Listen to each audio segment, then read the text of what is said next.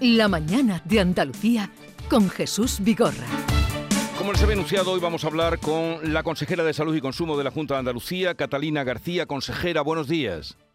Hola, muy buenos días, Jesús. El jueves se publicaron en el Boja eh, las tarifas, los precios públicos de los servicios sanitarios prestados en centros de atención primaria. Eh, al día de hoy, ¿cuántos pacientes se han atendido Pues cero. en centros Cero, privados? Pero, Cero. pero- Cero. Ah, Cero pacientes han atendido fuera de lo que es la, la atención sanitaria pública en Andalucía, eh, que no sea en nuestros centros de salud.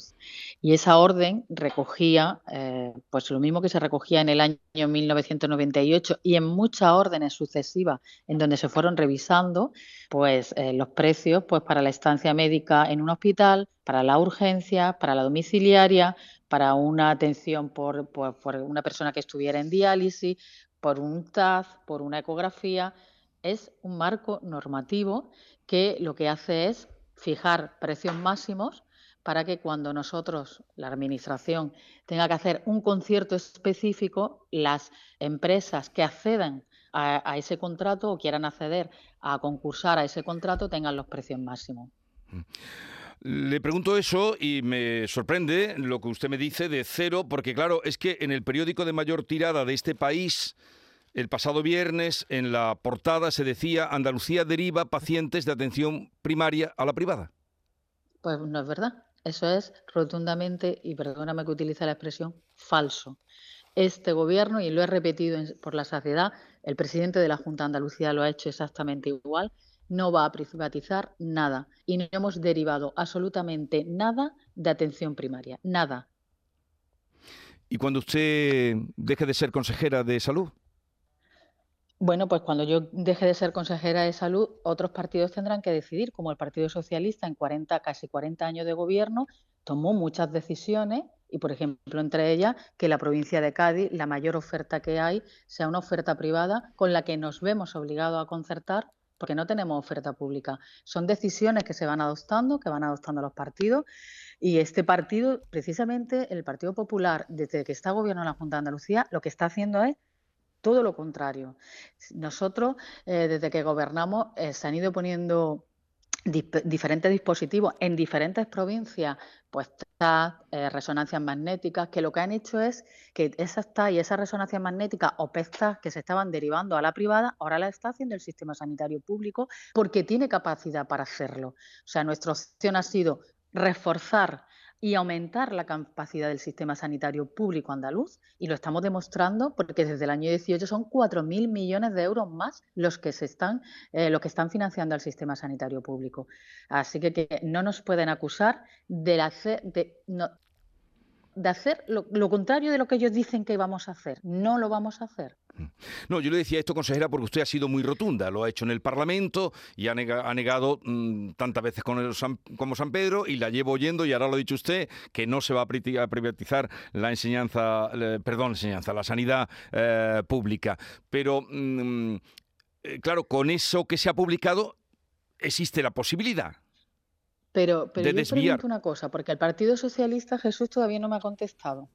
Y a mí me gustaría que me contestaran. Cuando ellos publicaron la orden del año 98 y en repetidos años han ido modificando esa orden y han ido actualizando los precios, ellos querían privatizar la estancia hospitalaria, querían privatizar las urgencias de los hospitales, querían privatizar la diálisis, querían privatizar las pruebas diagnósticas que externalizaban. No, es que el sistema no era suficiente para abarcarlo todo y había cosas que tenían que hacer otros centros, pero que el ciudadano, el andaluz, para nada notaba a qué centro era ni qué centro era, le daban su asistencia sanitaria pública y punto. La pregunta clave es, cuando el Partido Socialista sacó adelante esta orden de tarifa y precio y la ha ido renovando, y ahí meto también a Izquierda Unida ahora por Andalucía, ¿Lo hicieron? ¿Querían privatizar la sanidad? Yo me contesto a mí misma y digo que no lo querían hacer, pero que me contesten ellos. ¿Ellos querían privatizar la sanidad? Eh, el poner esas tarifas eh, podría ser también para regular mm, algunos servicios que sí estaban privatizados de la sanidad pública en provincias, digamos, como Cádiz, donde había una fuerte eh, desvío a la sanidad privada de la sanidad pública. Hombre, existe, eh, existe, había muchas discordancias en, los precios que se estaban aplicando. Yo quiero recordar que la extracción de una muela, por ejemplo, 400 euros, era una barbaridad con respecto a lo que se estaba haciendo en otras comunidades autónomas, o una ecografía, que el precio era muy variado, y por supuesto lo que ha pasado con, la oferta que teníamos en Cádiz y que nunca ha habido una intención de modificarla eh, y que nos obligaba a esa concertación con hospitales privados para dar la asistencia y recordar que la gestión que se llevó a cabo por parte del Partido Socialista en los últimos años de su gobierno, en los últimos 10 años, nos dejó una deuda a este gobierno de 225 millones de euros, 250 millones de euros, perdón, que ahora nosotros hemos tenido que regularizar y que además cuando fue al pleno del Parlamento de Andalucía ese acuerdo extrajudicial nos encontramos con el voto en contra del Partido Socialista. Así que que nosotros tenemos muy claro y el presidente de la Junta de Andalucía tiene muy claro qué es lo que quiere hacer con la sanidad y es reforzar la sanidad pública andaluza, aumentar el dinero en sanidad pública andaluza, aumentar el número de profesionales, que son 30.000 profesionales más, seguir renovando infraestructura, que son 1.500 millones de euros más en más de 1.700, y creo que esos datos avalan avalan la apuesta del Gobierno por la sanidad pública en Andalucía. Creo que los datos es a lo que nos tenemos que remitir. Hoy leemos en el diario ABC que el médico, en un amplio reportaje, el médico de cabecera o sea, el de atención primaria, eh, podrá mandar más pruebas. ¿Puede ser esta una salida a los problemas de atención primaria? ¿Cómo lo, piensan hacer? Bueno, pues yo eh, me gustaría repetir que estamos ahora mismo inmersos en un trabajo a tres bandas, que es mesa sectorial, trabajando en mesas técnicas, hablando de atención primaria, colegios profesionales y sociedades científicas, también hablando de atención primaria, y las mesas que se han constituido por parte de la Escuela Andaluza de Salud Pública para que los profesionales del sistema puedan participar para hablar del futuro de la atención primaria. Y ahí es donde estamos trabajando. Y si es verdad que una de las medidas eh, que se baraja y que todo, eh, eh, tanto mesa sectorial como sociedades científicas, como profesionales, todos avalan que haya una mayor capacidad diagnóstica en los centros de atención primaria, porque al médico de familia le va a permitir hacer un trabajo mucho más profesional y de especialista que lo es, y de esa manera la derivación al hospital pues también será menor. Esta capacidad diagnóstica eh, ha empezado ya en el Servicio Andaluz de Salud porque se han empezado a hacer formación, pues por ejemplo, tener ecógrafo en atención primaria. Se ha empezado ya en algunos centros de salud con experiencias pilotos para tener analíticas en los centros de, de urgencias de atención primaria. Con lo cual, sí, uno de los objetivos es ese aumento de la capacidad diagnóstica porque evitará algunos problemas. Consejera, ¿cuánto se tarda en obtener de media una cita eh, para la atención primaria, para el médico de familia? Pues la demora media la tenemos en mm, tres días. Esa es la demora media en toda Andalucía. Y yo siempre digo lo mismo.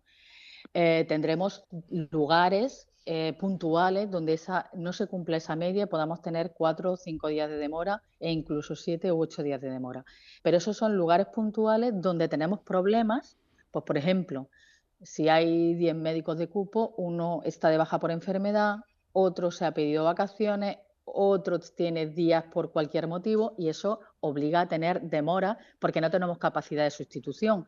Lo hemos repetido también muchas veces y es que hay un déficit de profesionales que nos obliga a no poder contratar pues, para sustituir a los médicos. Y esa, el llamamiento es, eh, eh, yo creo que de todas las comunidades autónomas al Ministerio, mm. aumentar el número de plazas MIR. Se han quedado 4.000 médicos licenciados este año que tienen que esperar un año más para poder estudiar y, estar y tener la especialidad. Y creemos que, esa pérdida de tiempo no se puede producir más años. Con respecto a esto último que usted me dice, usted habrá visto el polémico vídeo de una enfermera andaluza en Cataluña que se niega a hacer el examen catalán, ¿no? No sé si lo ha visto. No, no lo he visto. No lo he visto. Bien, bueno, eh, poco importa, pero ¿no se le pasa por la cabeza ofrecerles que se vuelvan todos esos andaluces a Andalucía con la falta de profesionales que tenemos? Pues nosotros precisamente estamos en ello, mm, Jesús. Nosotros en estos últimos, en los cuatro años que llevamos gobernando, eh, se ha aumentado eh, el, sueldo de nuestros profesionales en un 14%. Son 155 millones de euros más que derivan de dos acuerdos de mesa sectorial para mejorar las condiciones laborales de nuestros profesionales. Además del aumento salarial, se ha producido eh, una mayor estabilización. A, día de hoy tenemos al 64% de la plantilla del Servicio Andaluz de Salud estabilizada y en, cuando acabe el año 24 tendremos al 95% de la plantilla del SAS estabilizada. Y además eh, pusimos en marcha un decreto eh, para zona de difícil cobertura donde las personas que trabajan en esos lugares también tienen unas mejoras salariales y una, mm, mm, aparte de la retributiva otras mejores, otras mejoras.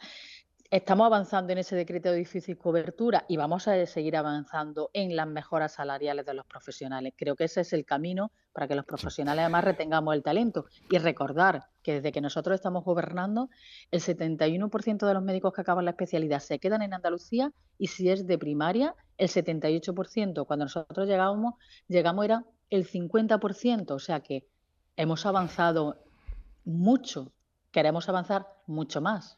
Volvemos al tema de la primaria porque eh, recuerdo que se pusieron en los centros de salud, hemos hablado de la posibilidad de hacer pruebas, que, eh, que se puedan hacer pruebas el mismo médico y en el centro de salud. un sistema que se puso, que se implantó, fue la consulta de acogida, para que no tuviera eh, que intervenir directamente el médico de familia. ¿Eso ha funcionado o no? Bueno, pues eso ha funcionado muy bien independientemente de lo que alguna persona de manera individual esté diciendo. Esta consulta de acogida eh, no sustituye a nadie, ni es una consulta de urgencia, es una consulta donde las personas que cuando piden cita estiman que no pueden esperar a ese día que le dan para la cita, llega al centro de salud y son derivadas hacia ella. Funcionan con 18 protocolos que fueron pactados con colegios profesionales y con sociedades científicas y desde que se pusieron en marcha ha habido 1,7 millones de consultas con una resolución del 55%. Ya la tenemos en el 99% de nuestros centros de salud y a los consultorios en el 53%. Y lo que tenemos de feedback tanto de las profesionales, de las enfermeras que están en estas consultas como de las personas que pasan y son atendidas por esta consulta es muy satisfactoria no va a ser la solución de la, de la atención primaria de forma definitiva, pero sí es verdad que ayuda a los profesionales de la atención primaria, a todas las categorías, porque al final lo que hace es resolver el problema in situ y si no derivarla al profesional más específico de acuerdo a la necesidad del paciente. Eh, se mantiene el derecho de garantía, ya que empezábamos hablando de las tarifas de eh, las consultas, eh, ¿se va a mantener ese derecho de cuando se cumpla el plazo para una operación, una intervención quirúrgica o cualquier tipo de servicio, pueda ir a la privada? Es que estamos obligados a ello. Existe un decreto de garantías que nos obliga a dar es lo que siempre estamos diciendo, es dar la atención en el momento adecuado cuando el, andaluz tiene su decreto de garantía. Y eso es lo que vamos a seguir haciendo, garantizando cumplir el decreto de garantía. Y cuando una persona, un andaluz, eh, toma la iniciativa y dice, se me ha cumplido el plazo y yo quiero que me operen, por supuesto que se va a hacer. Y por supuesto que se va a seguir haciendo.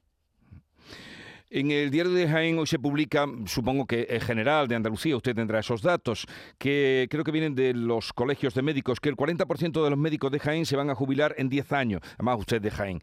Eh, ¿Qué medida tienen? Eh, no sé, ¿cómo queda eh, esta proporción en el resto de Andalucía? Si usted tiene ese dato y qué piensan hacer. Bueno, pues nosotros esos datos ya los hemos repetido, que en los próximos años se jubilan hasta el año 2030 en Andalucía casi 6.800 profesionales. De ellos, 2.917 serán en atención primaria. ¿Qué hemos hecho nosotros desde el año 19? Pues nosotros cuando llegamos en el año 19 hicimos las cuentas, vimos el déficit y lo que hicimos fue aumentar las plazas MIR. Por primera vez Andalucía es la comunidad autónoma que más plazas MIR eh, oferta eh, más de 1.400 en estos años y un 33,9% más. Y eh, pedimos al Ministerio, porque nosotros, por ejemplo, en lo que es la especialidad de medicina de familia comunitaria, nuestra, eh, tenemos agotadas las posibilidades de unidades de formación y para poder seguir acreditando unidades de formación necesitamos que el Ministerio flexibilice o modifique los cambios los criterios, porque si no, no podremos seguir acreditando unidades de formación, porque nosotros queremos seguir aumentando el número de plazas. Es que no hay otra. Cuando eh, un profesional eh, acaba la especializada, son cuatro o cinco años más lo que ha tenido que estar ahí. Con lo cual, si vamos perdiendo años, porque el Ministerio se niega a aumentar el número de plazas MIR o a flexibilizar los criterios de, de unidad de formación, pues estamos perdiendo los años. Mm, no hay más trampa ni más cartón. La ministra podrá decir que las comunidades autónomas podemos solicitar más plazas. Pues yo digo que esta comunidad autónoma en la especialidad de, medicina familiar y comunitaria no podemos solicitar más plazas MIR porque el, el, Ministerio nos diría que no porque no cumplimos requisitos. Pues para decir que sí tiene que modificar criterios de eh, unidad de formación. Y eso se lo llevamos diciendo a la ministra cuatro años. María Ángeles Prieto, que es la portavoz parlamentaria socialista de Salud y Consumo, ha censurado, eh, creo que también lo hizo eh, Juan Espada, el secretario general del PSOE, o habló de este asunto, ha censurado el gasto excesivo, disparatado, dijo ella, de farmacéutico en Andalucía en los últimos cuatro años, que ha subido un 34%. Bueno, pues es que eso mm, no es verdad. En Andalucía no ha subido el gasto farmacéutico un 34%. Estamos en una subida eh, continuada, pero siempre estamos todavía por debajo de la media. Y yo quiero recordar que eso se debe a muchas causas, entre ellas el envejecimiento de la población, entre ellas que hubo una modificación a nivel estatal de que un número de que no alcanzan la renta no tenían que hacer aportaciones a, las oficinas de farmacia y eso lo tenía que asumir la comunidad autónoma y, también el, el, aumento de los tratamientos innovadores que también tienen un, alto coste y, lo que los andaluces también tienen acceso. Así que, eh, nosotros también trabajamos mm, para que el gasto farmacéutico sea eficiente y eficaz y lo que no vamos a hacer es lo que pasaba y quiero recordar en algún Ay, socialista se le decían a los médicos de, familia que podían hacer y que no podían hacer. Pero entonces, eh, ¿pero ha subido o no ha subido eh, en un 34%, consejera? Sí, sí, sí, ha subido, pero no ha Ay, se nos... por debajo de la media, por debajo de la media nacional, pero hemos subido un 30%. Bueno, este, tenemos ahí un problema de, comunicación, no sé, se entrecorta la comunicación. Eh, ¿Me oye bien? Se entrecorta. Yo sí. Sí, es que se, entrecortaba, se entrecortaba la comunicación. Por mm, dejar esto claro, que mm, me dice usted, me confirma que el gasto ha subido, pero me decía que no hasta un 34% en los últimos cuatro años. Efectivamente, efectivamente, exacto, y siempre por debajo de la media. Eh, ¿Algo habrá tenido también que ver el, el abandonar o ha tenido que ver el abandono de la subasta de medicamentos?